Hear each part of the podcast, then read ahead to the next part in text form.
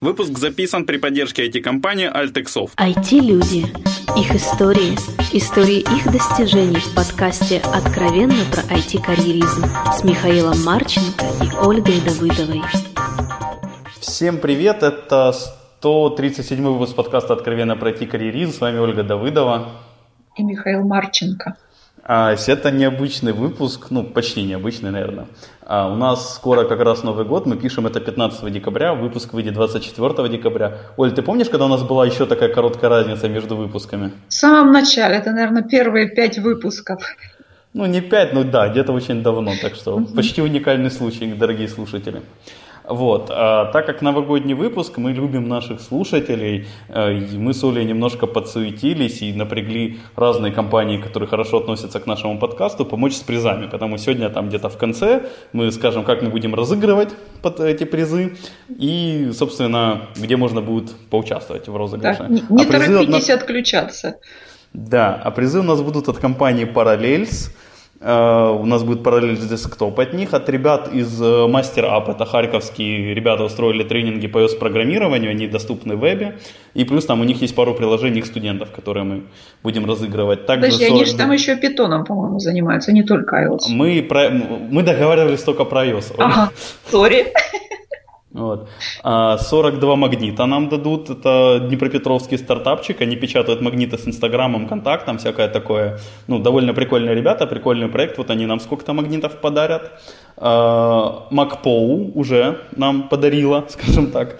Это, есть подарки от MacPow. Они уже у нас когда-то дарили, разыгрывали на наш день рождения, что-то такое.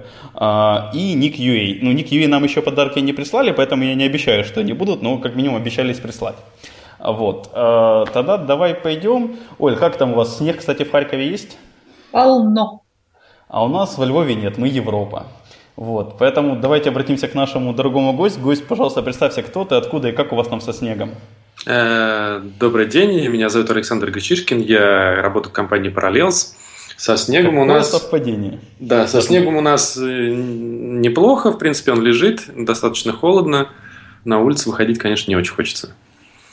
Почему? Э, потому что очень холодно. Потому что а. очень большой ветер, и я не люблю, например, очень холод. Понятно. Оль, видишь, Харьков, он ближе к России, чем Львов к Европе. Да. Как-то странная такая логика. Ну ладно, я соглашусь скорее. Хорошо. Э, э, Саша, пожалуйста, представьтесь, ну, в смысле не представьтесь, а расскажите про ваше IT, то есть как вы попали в IT. Э, в IT я попал, э, скажем так, э, практически сразу, когда, как я только увидел первый компьютер. То есть э, э, я еще учился в школе, и к моему другу попал в руки компьютер такой так называемый БК-0010. Может быть, кто-то из так, такого же возраста, как я, наверное, это помнит. Это а первый... это годы? Это, это 85-86 год. Тебя еще не было, Миш. Вот, Даже да, в проекте. да, это был такой компьютер, это советский компьютер, на, и он был сделан на базе э, советских микросхем, и у него там был первый вшитый в ПЗУ язык Basic. Ну, точнее, он там назывался Фокал, но это приблизительно то же самое, что был Basic. Вот, и когда он попал к нам в руки с э, моим другом Павлом, то мы заинтересовались, как это работает и как вообще можно с этим что-то сделать. Тем более, что э, это был практически первый компьютер, ну, ну, может быть, не в школе в нашей, вот, а даже, даже, может быть, в районе. Поэтому с этого вот и как раз и началась моя, мой, мой интерес к IT. Тогда это, правда, не называлось IT, это называлось, я даже не знаю, как э, кибернетика. Вот, я даже вспомнил. Это... Саш, так а что вы на нем делали? То есть, вот что, чем он заинтересовал? Заинтересовал? Ну, во-первых, это была какая-то электронная штука, на которой можно было что-то написать. Да? То есть был какой-то язык, на котором можно было написать какую-то программу. Какую программу я даже, даже не представлял. Первая моя программа была, э, это был мультфильм, э, как два человечка встречаются в прерии и устраивают стрельбу по друг, друг по другу. Это была вот такая первая моя программа. Она не совсем была программа, там сдвинуть курсор туда. Ну, в принципе, это программа, да, сдвинуть курсор туда, поставить э, цвет, нарисовать линию и тому подобное. И, в принципе, это был мультфильм. И нам захотелось сразу узнать, как программировать на этом языке Basic, тем более, что оно, э, компьютер был, а что сделать непонятно. Вот. К сожалению, не было никаких книг. Вот. И мы ходили даже в библиотеку, пытались найти какую-то информацию – и практически было безуспешно. Вот. Но слава богу, это было в Зеленограде. Вот слава богу, или волю судеб, я родился в э, городе электроники. Тогда еще вот в те времена, в 80-е и 70-е годы, был построен э, Э, город Зеленоград, который как бы предполагался будет нашей, ну тогда еще не было такого понятия силиконовой долины, да, но будет город электроники, который будет э, производить микросхемы, компьютеры, э, комплектующие для космических кораблей. Они так и, они так и, так и были, производили микросхемы для космических вычислительные приборы для, ну, например, там практически все вычислительные компьютеры для Э, подводных лодок делалось или в Зеленограде, или вот при, в Новосибирске, или в Троицке. Вот. И э, так получилось, что я смог найти людей, которые бы мне рассказали о том, как программировать. То есть я попал в лабораторию при МИЭТе, как раз вот в том Московском институте электронной техники, в котором я учился. И люди мне рассказали, как на нем программировать. Саша, простите, а сколько да. вам было лет, когда вы попали в эту лабораторию? Э, мне было 15 лет, по-моему. А насколько это просто, я, насколько, насколько я понимаю, я вырос там на каких-то скорее сказках про Советский Союз и все такое. Да. Все эти лаборатории секретные. И я слабо представляю, как может 15-летний пацан, сори за так, попасть туда. Кто да, его туда пустит, да? Да, но на самом деле тоже это более судеб. У меня мои родители, они около электронщики, то есть мой отец работал в Министерстве электронной промышленности в то время, а мама работала в одном из э, институтов э, закрытых в Зеленограде.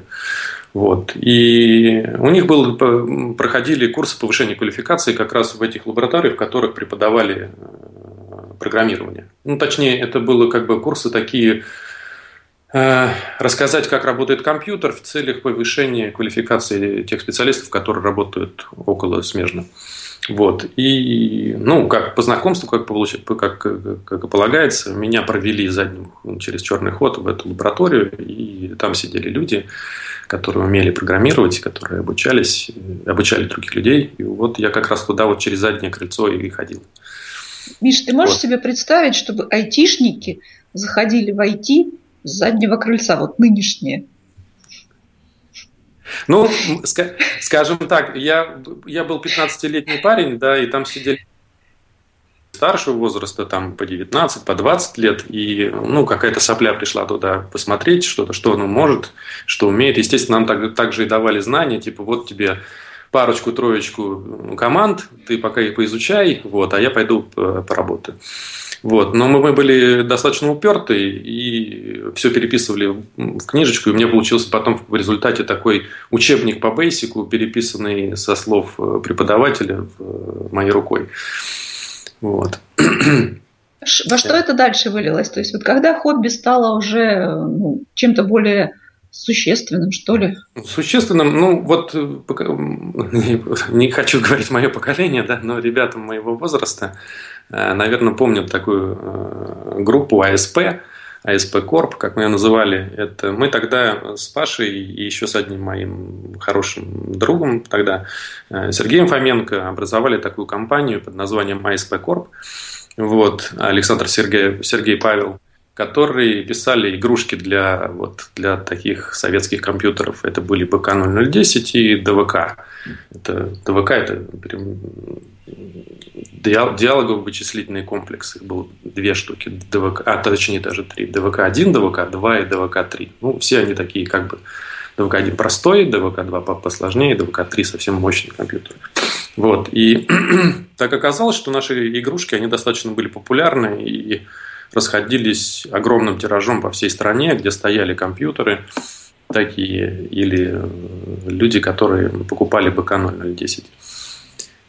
Вот, и э, это было просто увлечение, мы хотели сделать какие-то красивые игры, потому что в свое время, как раз когда открыл, в Москве были, проходили выставки, мы с упоением ждали, когда начнутся выставки, которые около или компьютерные. То есть мы даже ездили с ребятами на выставки роботов, робототехники, там, э, космической техники, только бы увидеть какой-нибудь компьютер, понажать что-нибудь, поговорить с кем-нибудь, как это вообще и что это как выглядит. И мы когда однажды увидели первые IBM совместимые компьютеры и увидели, что там есть игры, мы, конечно, захотели написать игрушки, и вот писали игрушки просто так, потому что нам хотелось этого сделать.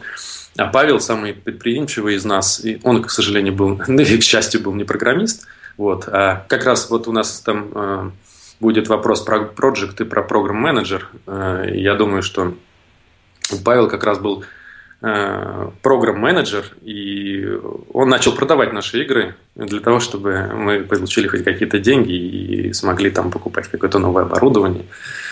Вот, где-то вот так. Э, это уже было после института, Александр? Нет, это было все в школе, это было 15 лет. Э, это а, было еще... в школе еще? Да, это угу. было вот 9-10 класс. Форцовщики практически. Ну, практически форцовщики, да, своими же, своими же, своим же программным продуктом, да. Я вот нашла немножко информации, это 85-89 годы, правильно? Это 85-86. В 87 году я пошел в армию и до 89-го служил там. На самом деле тоже интересная вещь, что в армии я также писал программы. Это, ну, мало кто поверит, наверное, да, но я был совершенно безбашенным человеком тогда. Э, то есть я пробивал практически все, что мне нужно было. И вот так получилось, что в армии я даже смог выбить компьютер через своего отца, чтобы там появился компьютер. И я там даже написал две игры.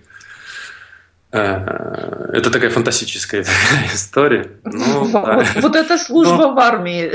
Да, да, да. Не, ну, я, я, да. Ну, как бы, да, как бы я такой, мог, могут так меня назвать там штабной крысой или там подобное, но где-то я где-то полтора год отслужил, ну, там, полгода в учебке, полгода э, в строевой части, а потом как бы, ну там же знаете, как раньше было, ну может быть не знаете, да, в армии там существует там распределение, что когда ты приходишь в армию, ты там, или как там, салага. салага, салага, да. Вот, потом ты становишься в результате дедушкой, а дедушки в армии ничего не делают. Вот. И когда я вот как раз практически был дедушкой, я вот и как раз э, смог выбить компьютер. Ну, там была своя история, что я познакомился там с человеком, который, э, который тоже любил компьютеры, да, и он оказался э, финансовым, как там называется, не директором части, я уж не помню, как это называется в армии. Вот. Э, я ему рассказал, я ему рассказал, я ему рассказал про что есть э, базы данных, которые могут считать э, баланс части автоматически. Он когда узнал, что ну, услышал слово автоматически, он захотел бы сразу иметь такой вот компьютер, которому все автоматически посчитает. Вот. И через отца мы смогли для этой части в, э, списанный компьютер в, ну, в, в помощь армии списать с какого-то там тоже с военного завода. И что, автоматически считала вот Да, конечно, там была база данных, я ему показал, и оказалось очень смышленый э, молодой человек. вот, и все, он занимался, и всю часть перевел на эту базу данных. Александр, я, я насколько понимаю, профессиональный дедушка, он бы сам программу не писал, за него все равно духи бы их писали. Ну, в принципе, да, такой бы. Если бы такой был бы, то, наверное, да. Оль, ты хотела вопрос задать. Я уже забыла. Да. Михаил Элгар, я говорю, что я, у меня достаточно большой бэкграунд там внизу, я могу разговаривать часами об этом. Отлично. Вот. Это то, чего мы хотим. Не всегда это совпадает с тем, что хотят наши слушатели, но пока мы делаем проект, а не слушатели, мы немножко... Да. Вот, окей, а после армии это был, э, простите, не помню, как этот Московский институт электроники. Электронной, электронной техники, да. Я, к сожалению, провалил экзамены в, на, очное, на очное отделение в 87 году, да. Там очень большой был набор, там порядка... Это перед армией или после? Перед армией, да, перед, перед. армией. Там порядка 25 человек на место было, достаточно много. Я получил двойку, по-моему, по русскому языку. Я, я практически, вот в школе был практически двоечник вот, до определенного момента, до где-то до восьмого класса. А, а потом что-то в голове там щелкнуло, и я стал отличником, за исключением русского языка и литературы. Вот, и поэтому, когда я пошел сдавать экзамены в МИЭТ, я получил двойку по русскому языку, и, естественно, я оттуда вылетел как пробка. Вот, поэтому поступил я обратно только на вечерний факультет, это был 80... Девятый примерно. Девятый примерно год, да. Вот. К сожалению, там в 90-м уже начались э, совершенно такие непонятные вещи в, в стране. Вот. И, в принципе, ну, это уже отдельная песня. вот. Ну, где-то вот и я в 89-м году да, поступил в МЕД. Так, а вы его закончили или нет? Да, я закончил в 95-м году. Ага. А, так, а что было все же вот, вот тот момент, когда революция и страшные 90-е, как тогда было с IT в Москве и в Подмосковье? Э, в принципе, с IT было достаточно все точно так же, наверное. Да? Э, все, кто вот попытался крутиться, и вот я как вот, э, вам написал, вот я работал в компании, например, Дельта. Это одна из компаний, в которой я работал в то время, потому что принципе, для того, чтобы ну, хотя бы заработать деньги э, для своей семьи, а у меня уже тогда появилась семья, появилась дочка, нужно было крутиться. Вот. Э, помимо IT, еще я занимался, там, не знаю, перепродажей сигарет, например. Я ездил на Киевский вокзал, покупал рюкзак сигарет, привозил их в Зеленоград и распихивал по, по ларькам. Вот. Э, и также домой приходил, мне ставил компьютер, я продолжал писать программы. Вот. И вот компания Дельта опыт мы писали программы для электронных микроскопов, э, для не электронных, а для э, наномикроскопов, это которые оперируют уже э, атомами. Вот. И тоже было интересно, почему я, собственно, к ним пришел и почему я с ними начал работать. В то время мы, я познакомился с одним человеком, который у, э, не очень успешно проталкивал советский компьютер на наших э, зеленоградских, э, наших зеленоградских э, компаниях. Александр, простите, я вас по-быстрому перебью, мне просто интересно, а да. микроскопы были наши, отечественные? Да, наши, да, это наши были отечественные микроскопы, там полностью было сделано наше железо, в, прям, в прямом смысле слова железо, потому что это такая большая железная болванка, и вообще проблема э, вот этих вот наномикроскопов а, у них одна. Э, дело в том, что они очень подвержены сейсмологии. Э, ну, сейсмологии не в том смысле, что там землетрясение и тому подобное, а вот рядышком проехала машина, и представляете, это ну, уровни атомов, да, и, а там же все управляется шаговыми двигателями, шестеренки, и представляете, какой частоты должны быть эти шестеренки, как, какого качества и какие допуски там применяются. И, и вот это все гибнет тогда, когда вы э, поставили это все на стол, да, а рядом прошел человек. Все, вы уже никакую картинку не, не, не получите. Там иголочку упрыгала уже в другую сторону. Вот, поэтому все эти вещи, они находятся глубоко-глубоко под землей, с большой-большой такой э, плитой из бетона. Вот, и и с толстыми и... мягкими стенами, да, наверное? Ну, наверное, я, я, к сожалению, туда не спускался. Я видел его вживую, этот микроскоп, он стоял. Потому что, ну, когда мы писали софт, неинтересно было, прыгает там что-то или не прыгает. Да, но э, вот такой, да, это, этот весь, этот прибор был, он выглядел, конечно, очень страшно. То есть, э, я видел э, проспекты там и японских, и американских. Он у нас назывался нанолитограф. Вот, этих нанолитографов – это, конечно, ну, небо и земля. То есть у них так все красиво и все чисто, а у нас такой достаточно топорный аппарат, но работает. То есть он реально очень хорошо работает. И а самое главное, что... А на чем писали? Э, вообще, вообще на чем писал или для этого нанолитографа? Ну, конечно, для нано. Для нанолитографа тогда писали на C. Угу. Ну, Александр, а у меня вот э, закрадывается такое непонятное ощущение. То есть я понимаю, когда э, парень пишет игры, это да. драйв, это какой-то результат, а вот нанолитограф, в чем там драйв?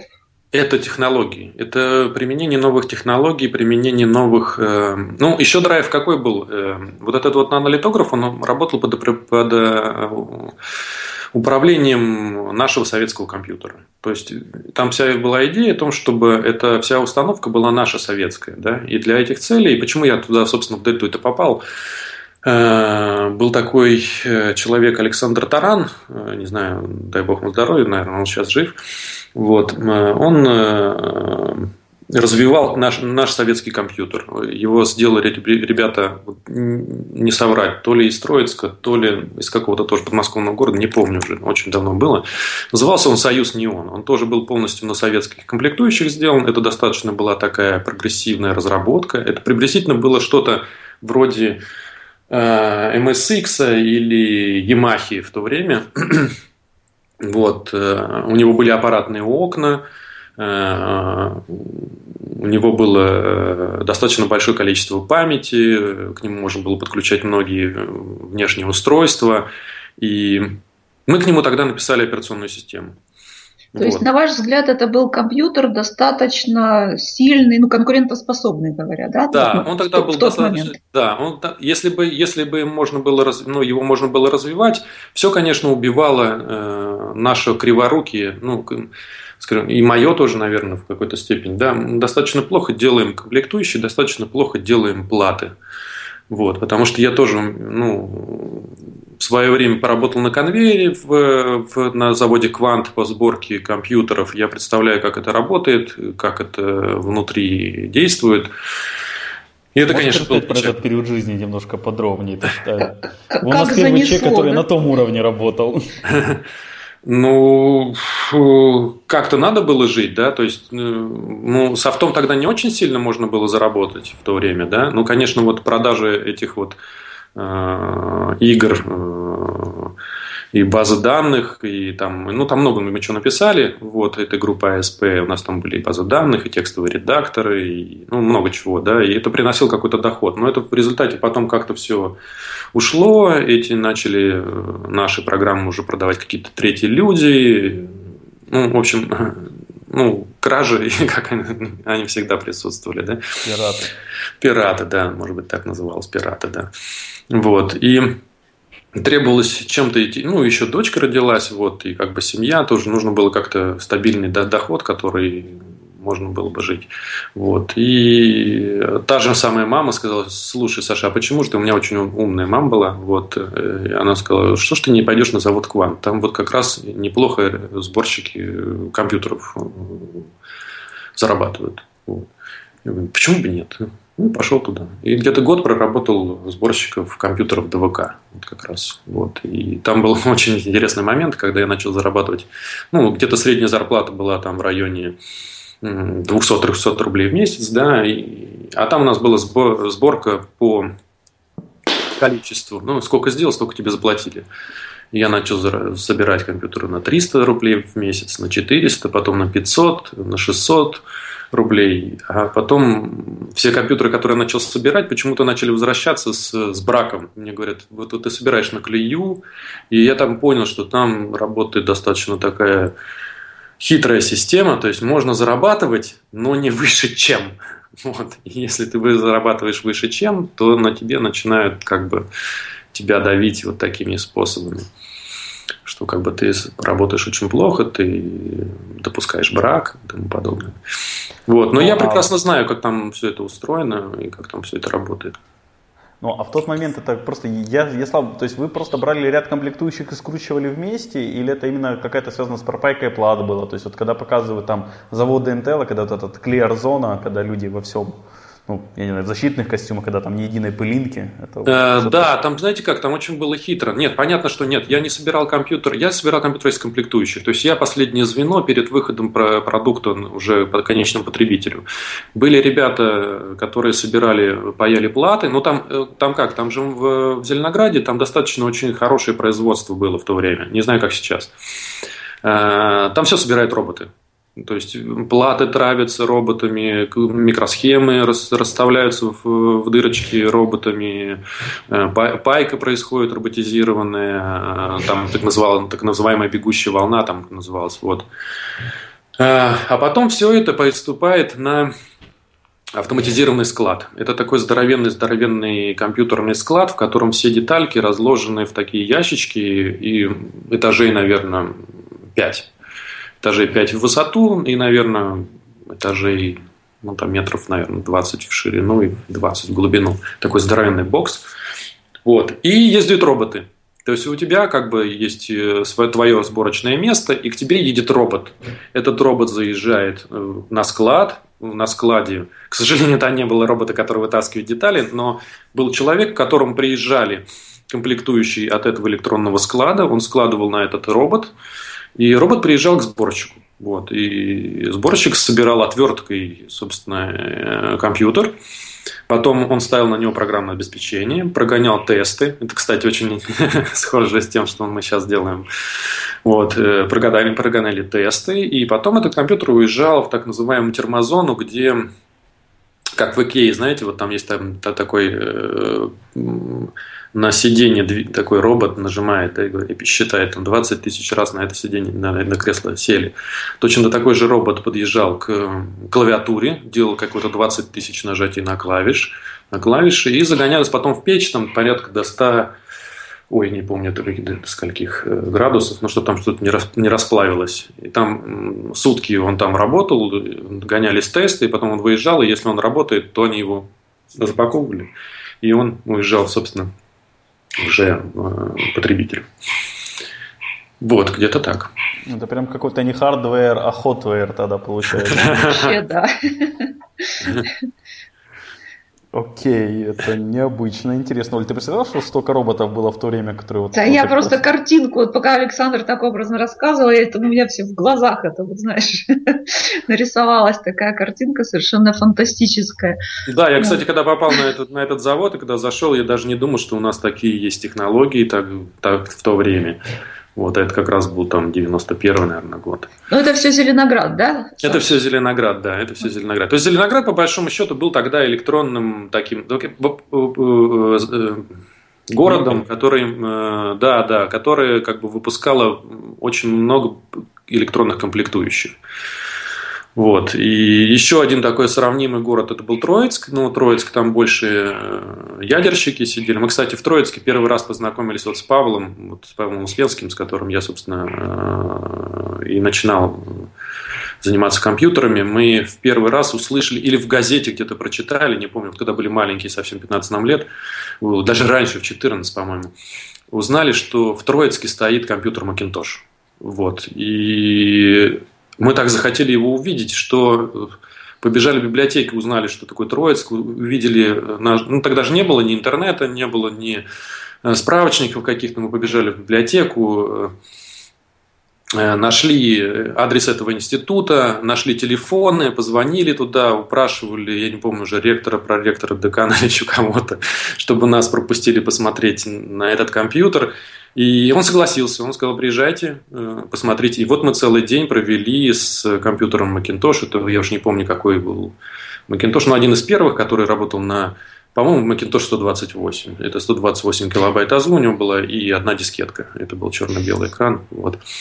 И мы влюбились в этот компьютер и решили, что вот что-то в этом роде мы когда-нибудь сделаем.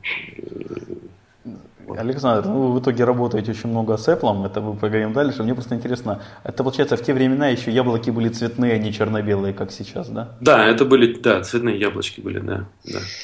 Это Саша, правда. а можно такой небольшой автоп, Миша, ты позволь, пожалуйста. А что сейчас с Зеленоградом и Троицком? Они настолько же сейчас весомы, как вот были когда-то?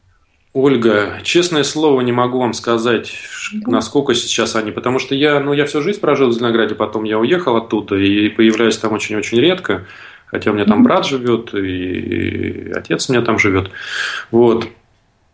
Поэтому мало представлений, что там сейчас происходит. По-моему, там как-то ну, полумертвое. Вот. И последнее, что я помню, что они на, на этих производственных площадях йогурты начали выпускать, выпускать мебель какую-то. В общем, в общем, все очень-очень печально. Вот. И я думаю, что это как-то изменится. И там даже строили новый микрорайон, чтобы сделать какую-то... Вообще я не очень понял, почему из Зеленограда не сделали Сколково. Сколково. Да, это для меня вообще было, ну, как это называется-то, шок, да, потому что есть, э, ну, во всяком случае, там еще живут те люди, которые помнят и, ну, и могут многое, да, вот, и там достаточно много и ребят молодых, которые там бы заработали, и, в принципе, я не понимаю, там, например, сейчас находится офис э, Microsoft, они там разрабатывают Skype, вот, и там и есть офисы и Intel, и Motorola. Я не очень понимаю, почему Сколково не там. Вот для меня это другие цели, Непонятно. я так подозреваю. Непонятно. Саша, а давайте вернемся все-таки вот к вашей конкретной карьере. Что, что было потом дальше? Ух там. Почему ушел вот из этой сказки технологической? Это не сказка технологическая. Ну, ну начнем с того, что... Зарабатывание денег, да. Нет, ну я никогда не особо не так, не очень много не зарабатывал. Тем более, что в те времена это зарабатывание денег, оно было скорее, ну, Тогда не нужны были деньги. Вот могу сразу сказать. Вот когда мы занимались там игрушками, разработкой, тогда не нужны были деньги. И нам не интересны были деньги. И нам не интересно было, в чем мы ходим. Мы были настоящими такими программистами, как сам настоящий программист, ему не важно, как он выглядит, сколько у него денег, для него самое главное интерес. Интересная задача, интересная работа какая-то.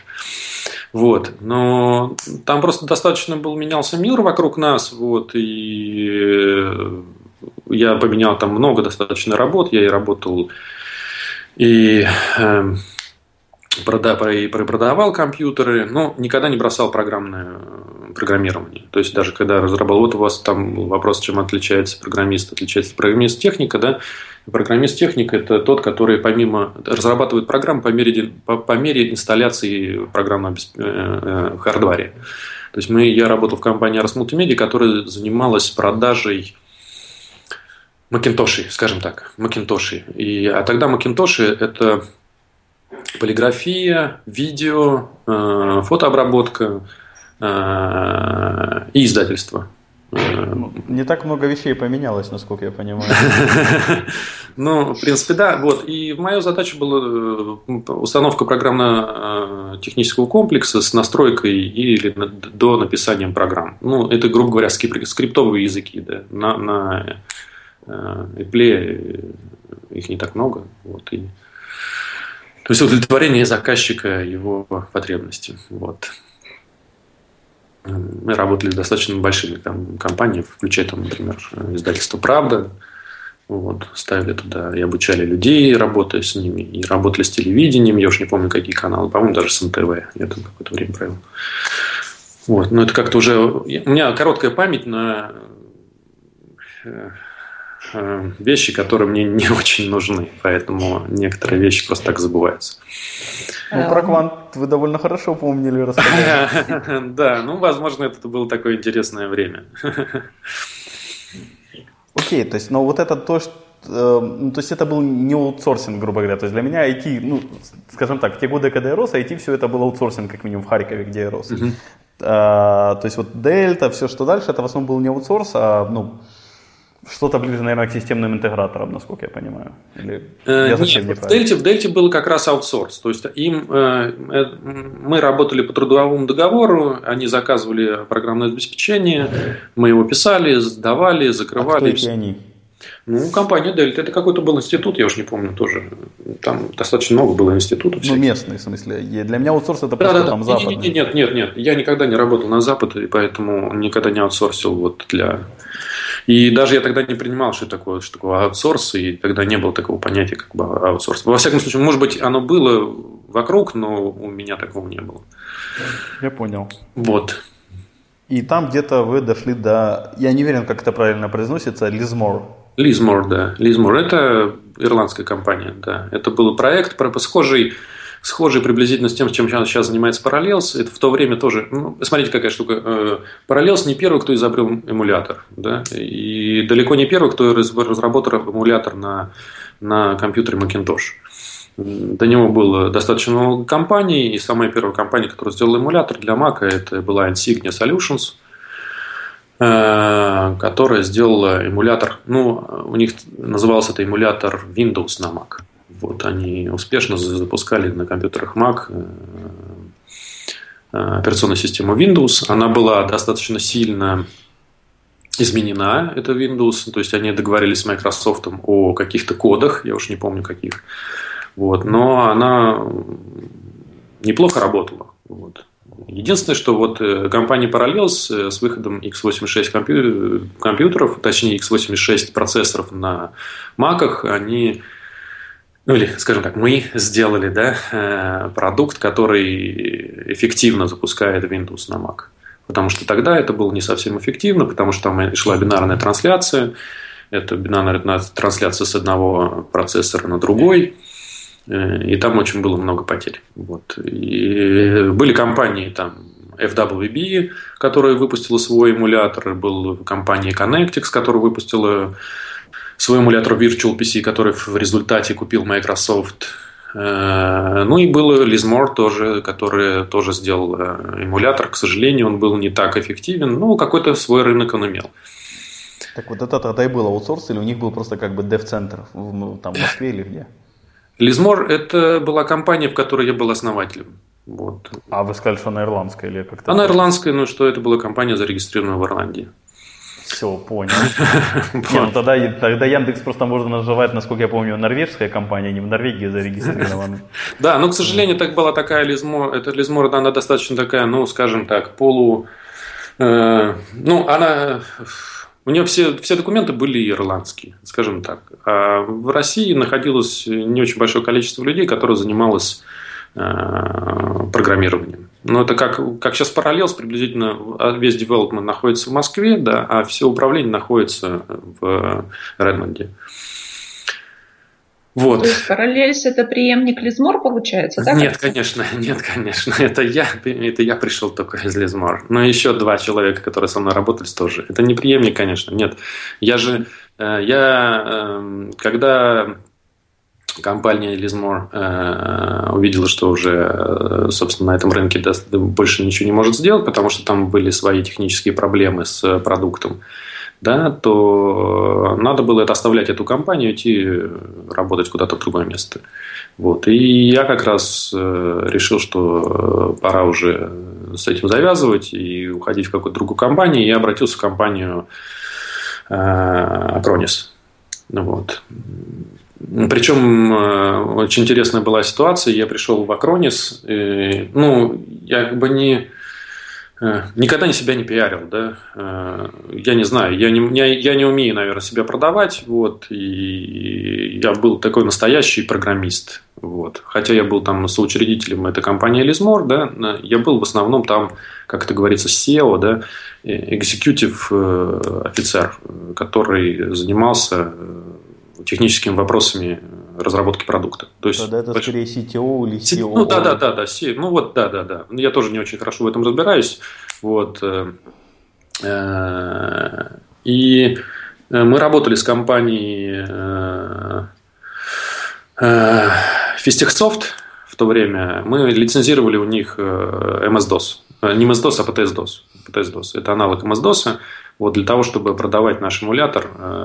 Потому что наш эмулятор как бы был он хорошо запускал DOS-приложение. И на тот момент, когда мы его делали, это, было, это было, было, было требование для запуска, потому что наш программный продукт продавали в образовательные учреждения на Западе, э, в которых нужно было запускать досовские приложения под э, Macintosh. Вот. И э, я был знаком вот, э, с людьми из э, Фистехсофта, вот, и там был такой человек Максим Цепляев, вот, это, по-моему, был финансовый директор. Вот, и когда пришел устраиваться, ну, точнее, на, на собеседование в Акронис, я увидел, что есть такая ну, вакансия там программиста. Вот я пришел устраиваться в Акронис.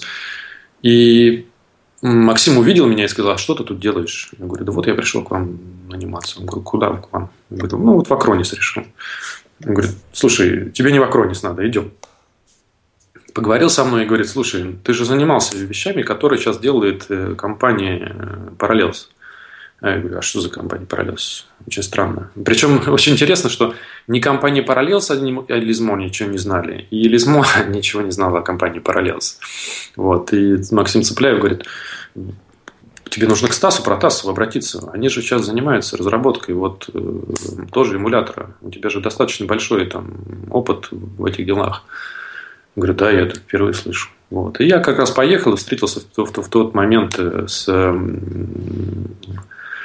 с Николаем Добровольским. вот, который меня прособеседовал так очень скептически. Александр, у меня, простите, перебью, мне просто вопросик. Да. А интеллектуальная собственность Лизмор вы никуда не дели? То есть она Нет, она там так и осталась, да, она там так и осталась, да.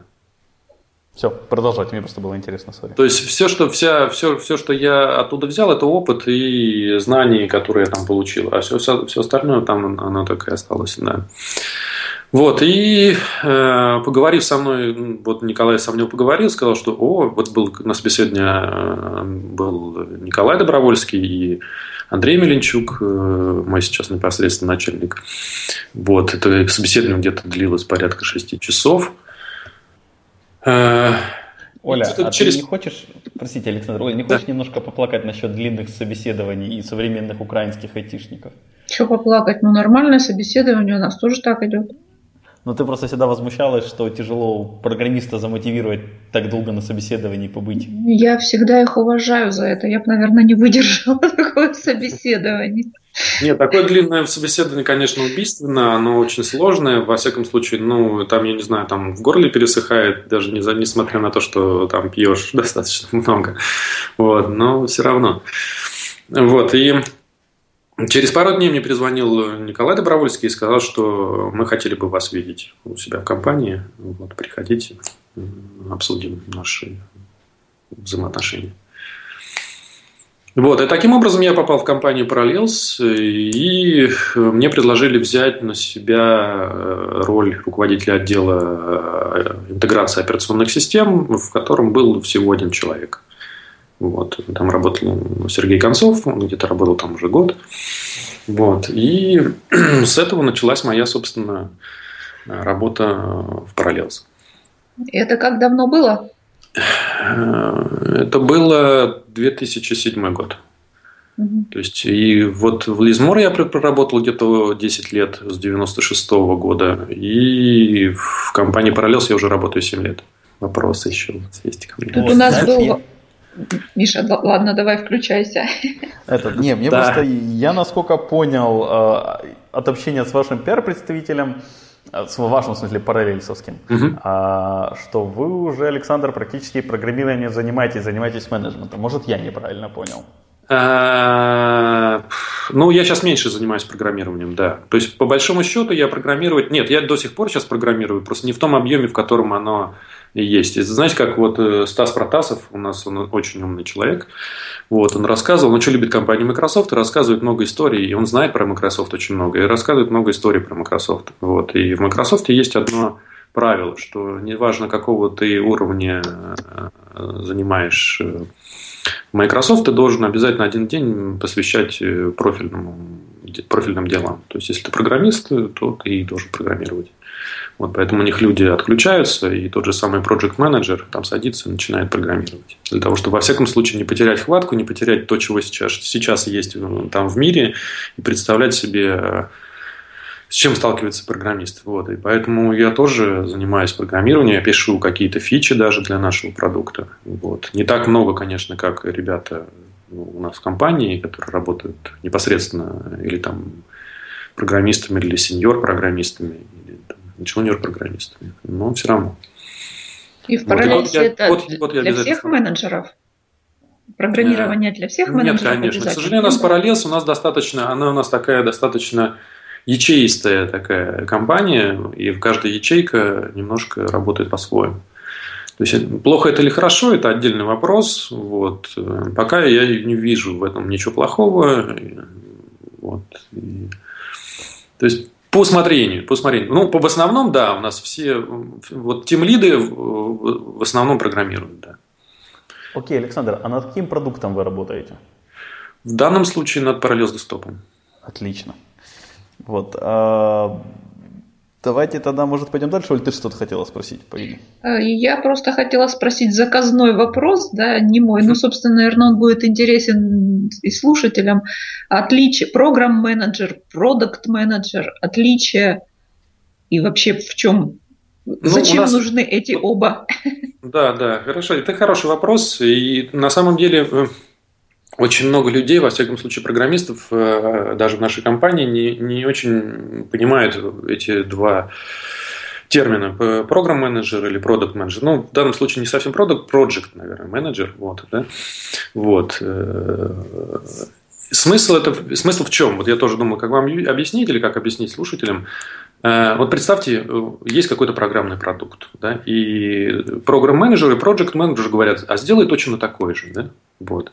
И какие в результате продукты появятся? Вот у проект-менеджера появится копия этого продукта, а у программ-менеджера появится продукт лучше. Вот. И, то есть с тем же э, того же функционала, но, но лучше. Вот. Поэтому программ-менеджер это он занимается тем, что э, разрабатывает продукт, как им будут пользоваться, нужны ли эти фичи, не нужны ли эти фичи. Это все входит в обязанности программ-менеджера.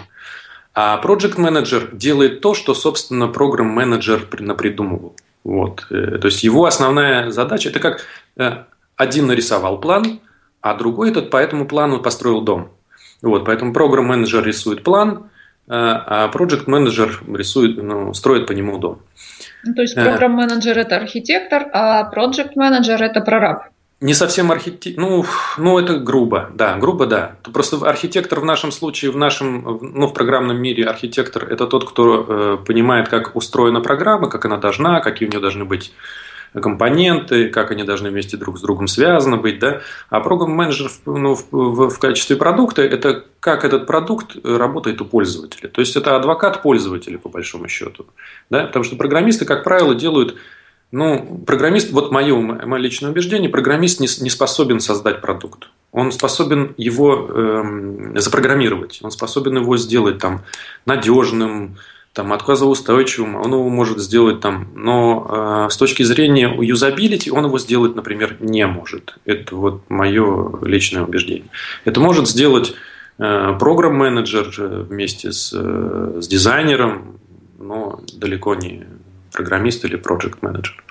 То есть в обязанности project менеджера входит то, чтобы то, что придумали, было сделано в срок, качественно и с меньшими затратами. Вот где-то так. А программ-менеджер этого не интересует. Это не его обязанности. Mm-hmm. Окей. Хорошо, давайте дальше. Тут, опять же, вопросы, подсказанные вашими пиарщиками, они мне понравились, по-моему, не хорошие. Оля хоть их называет заказными. Вы, Михаил, а, обещали не эти вопросы. Не, не, то мы про другие. До тех вопросов мы еще не дошли. Этот. Зачем кандидатам нужно мыслить не шаблонно и как это проверять? Ой, подождите, подождите, а давайте определимся с тем, что значит вообще мыслить шаблонно. Вот мне интересно, как это мыслить шаблонно? Мысли шаблонно – это использовать те знания, которые у тебя были. Это, по-моему, вот мысли шаблонно. Угу. То есть это не в том слане, что шаблон, который известен всем, да, а я думаю, что применение шаблонов, которые ты наработал за, за свою жизнь, за свою, за, э, за свою карьеру. То есть в, программировании есть определенные вещи, которые они, ну, шаблоны для всех практически одинаковы. Да? И вот мыслить не шаблонно, это значит поставить человеку задачу, о которой он никогда не слышал, никогда не знал, никогда не решал. Вот это самое интересное, потому что, как я считаю, эм, программировать... И вот посмотрите, э, а можно я добавлю да. комментарий, Александр? Да. да. Мне кажется, вот в современном мире можно добавить еще один пункт к этому. И решение которой задачи нет в Гугле. Да, это, это вот, кстати, Михаил, это очень хорошая вещь. Я вот очень приветствую людей, которые умеют пользоваться Google. И вообще я считаю, и вот, вот когда я учился в институте, кто-то мне сказал, я даже не, не, не буду врать, кто, но сказал очень хорошую вещь, которую я запомнил на всю жизнь. В институте учат не знанием, а где их на взять. То есть, где взять эти знания и как ими воспользоваться. Вот это Вас должен... научили? Э, Именно в Не знаю. Этому. Вот это я, я, я не могу вам сказать, но возможно, да. Возможно, да.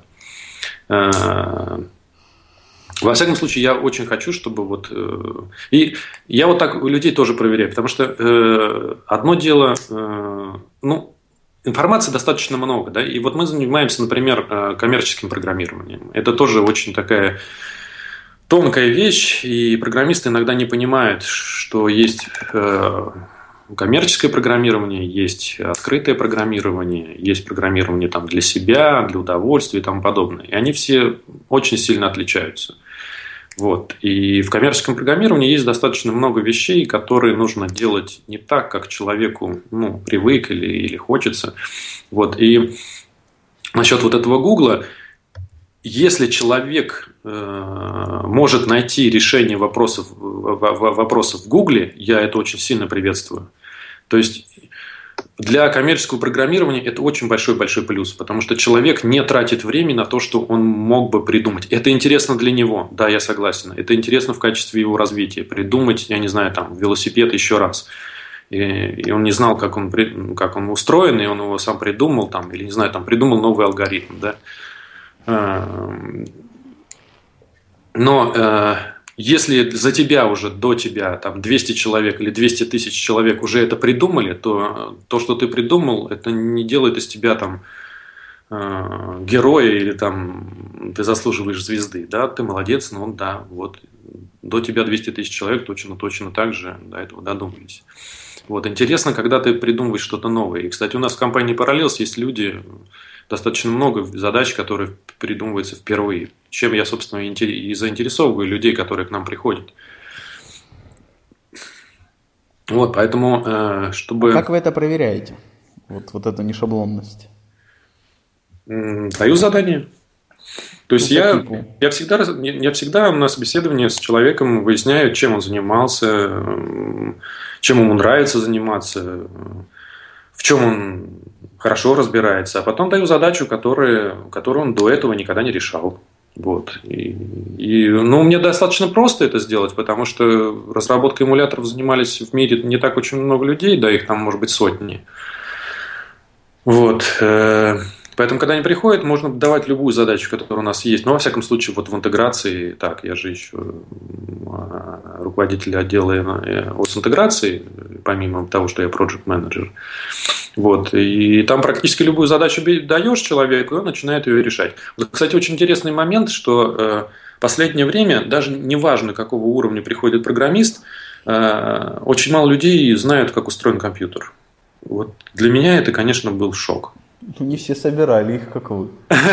Возможно, да, но как-то надо было, ну, во всяком а случае... А зачем я... это нужно, Александр? То есть э, мне для того, чтобы быть успешным пользователем, э, совсем не обязательно знать, как устроено устройство, да. которым я пользуюсь. Пользователем абсолютно, да, я согласен. Пользователь вообще не должен знать, что такое компьютер и что такое программа. Вот. Но а, программист а... тоже же пользователь э, программист... компьютера железа программист, он не пользователь, он пишет для этого, ну, знаете как, вот зачем э, медику знать о устройстве организма? Или нет, фармацевту знать об устройстве организма? Э, он же делает таблетки, он должен знать, как там соединяется одно вещество с другим, а как работает печень, ему это неинтересно. Я считаю, что это неправильно.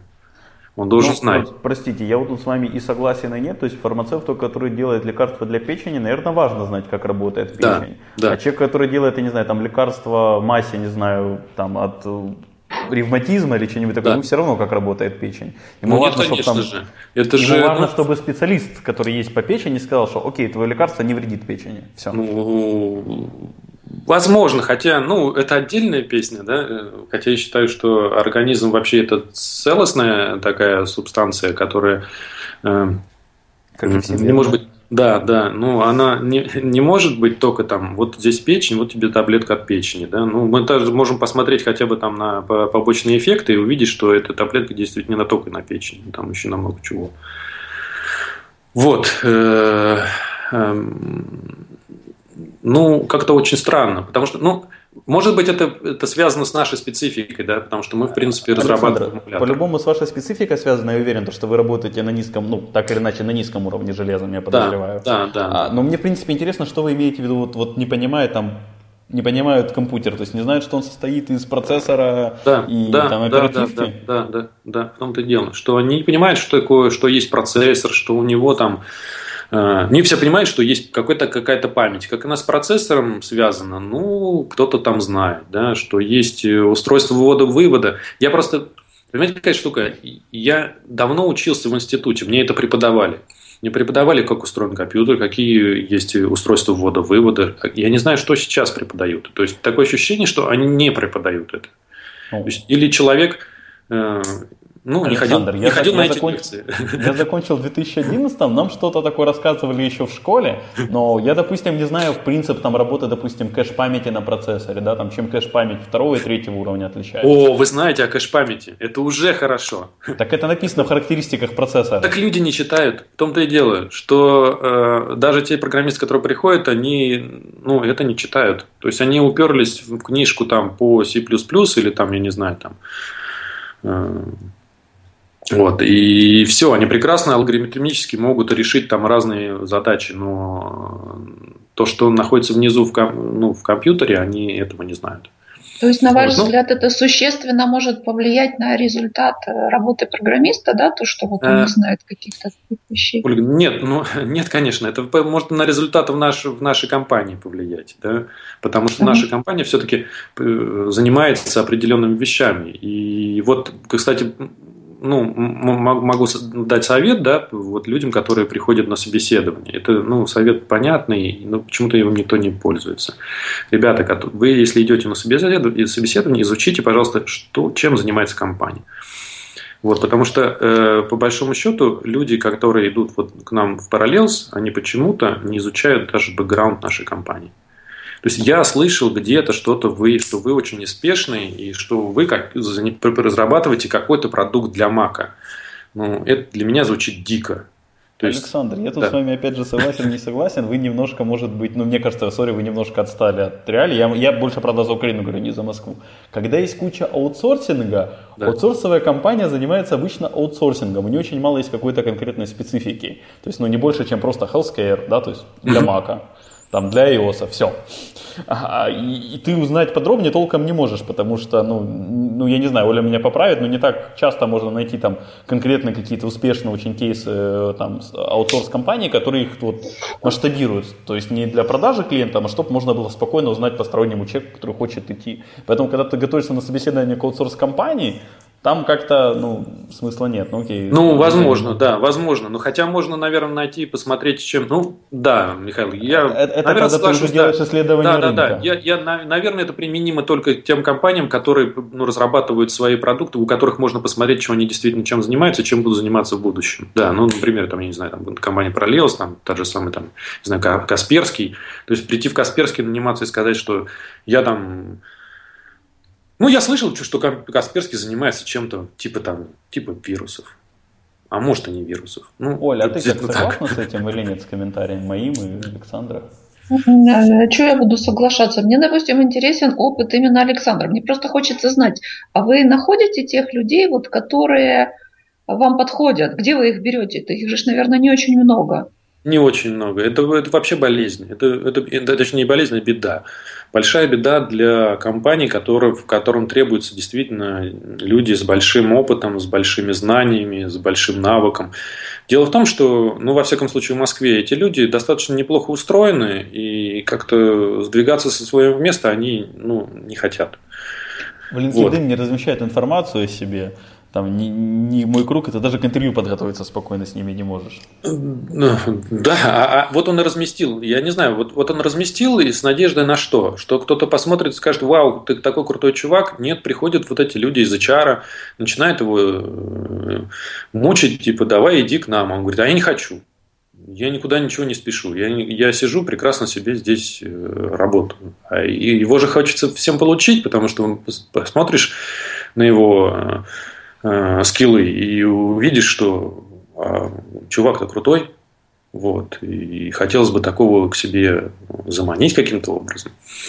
Вот, поэтому с этим, конечно, очень тяжело. То есть очень много сейчас людей с малым опытом, очень много ребят молодых, э, энергичных, э, вот, и, но у нас в компании Parallels нам нужно немножечко люди такие, ну, э, более высокого уровня. То есть у нас достаточно сильные задачи, и у нас пока что нет э, времени на воспитание таких кадров. Хотя, хотя мы нанимаем э, ребят и джуниоров, но самое главное, чтобы у него было хорошо с головой, конечно, с соображалкой. И вот я на собеседовании всегда... Я не веду собеседование техническое, для этого есть люди специальные у нас. У нас очень хорошие есть специалисты, которые могут и техническую сторону вопроса лучше, чем я, намного про, прощупать. я как раз разговариваю о том, что, что человек может, что умеет, чего хочет, как он вообще относится к компании Пролилс, чего он в чем, в чем он, в чем он, кстати, очень хороший вопрос. Расскажите мне, пожалуйста, в чем вы сильнее? Вот вот вы можете сказать, что я самый крутой на планете вот в этом, в этом и в этом. И людей вгоняет в ступор. То есть они не понимают, чего я от него хочу. вот, хотя у каждого есть, наверное, какая-то такая вещь, которую он может делать лучше, чем все остальные. Вот. И это очень важно, потому что мы можем найти для этого человека именно это приложение. Потому что вот у меня, например, в отделе работает Василий Жданов, э, парень вообще вообще уникальный, он приехал из далекой сибирской глубинки, из э, э, деревни, вот, и, и он очень усидчивый, он может э, раскопать все что угодно, он может э, там весь Windows перековырять и найти, как, как можно сделать то-то или то-то. Вот. И, но у него очень плохо получается, например, э, разрабатывать, ну вот сказать ему, что вот, Вася, смотри, какая штука, мы хотим сделать такую-то вещь, ну, ты начни ее от начала до конца. Он не сможет сделать ее от начала до конца. Если ему поставить конкретную задачу, он сделает ее идеально. Вот. И вот это была основная такая очень хорошая, сильная сторона. Вот, и мы ее применили, и он у нас теперь занимается только так называемым реверс-инжинирингом, то есть он хачит Windows, он находит недокументированные функции, и, и это нам очень сильно помогает в нашем продукте. Ну, тут незаметно уже больше часа на записи.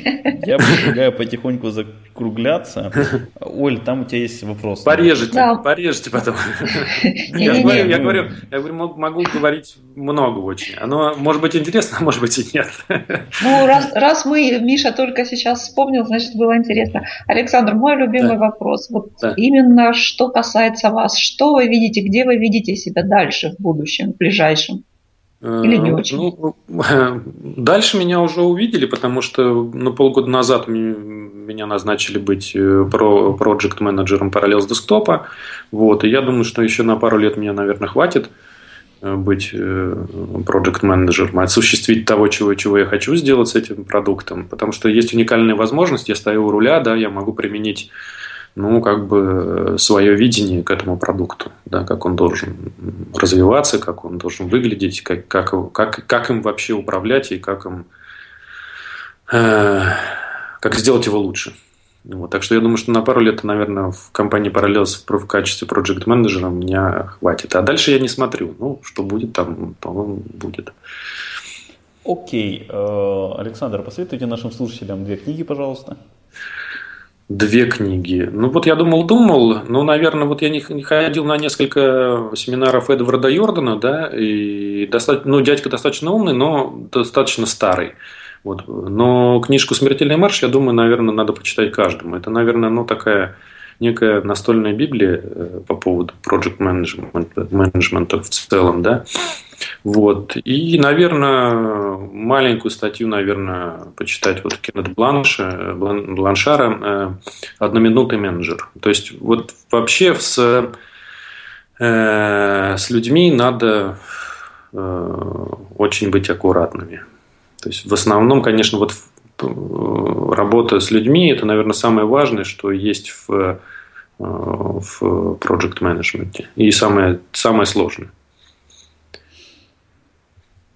Ну, с этим поспорить не смогу и не буду. Давайте, наверное, там я сейчас немножко порядок нашего подкаста поменяю.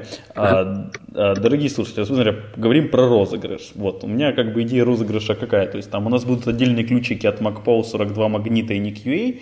Мы вот до Нового года, с момента выпуска этого подкаста, в нашем Фейсбучке или на сайте Доу, это будет описано подробнее в описании подкаста, будем эти ключики разыгрывать. Там где-то с вопросами, где-то просто бесплатно публиковать в какое-то время. Что кто, кто успел взять, того и тапки. Это вот касательно 42 магниток, MacPow и NickUA.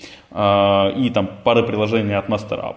А с призами от MasterUp и Parallels мы как сделаем? Сейчас зададим вам вопросец, вы должны за это, опять же, будет подробнее уже в описании подкаста. Зафоловить там меня в Твиттере и Твиттер э, Параллельса или Твиттер э, Мастерапа, ну, в зависимости от того, каком, в каком конкурсе вы хотите поучаствовать.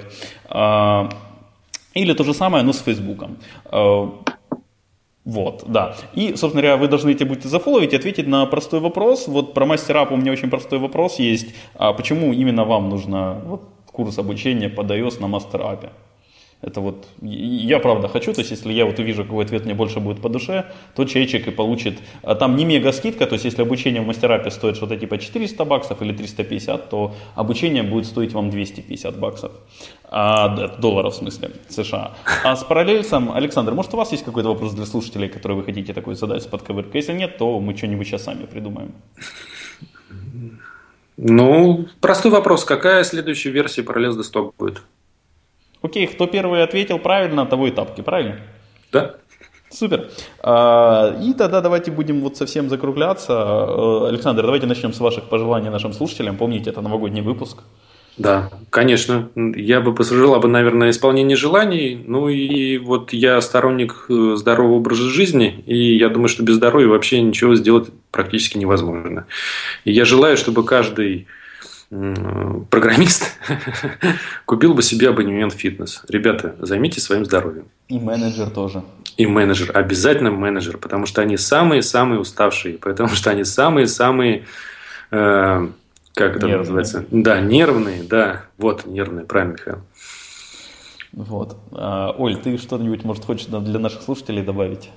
Всем с наступающим Новым годом! Окей, я тогда от нас, от своего имени, этот, дорогие слушатели, поздравляю вас с тем, что этот год закончился. Надеюсь, он был более успешный, чем предыдущий, но и надеюсь, что все ваши следующие года будут тоже успешней.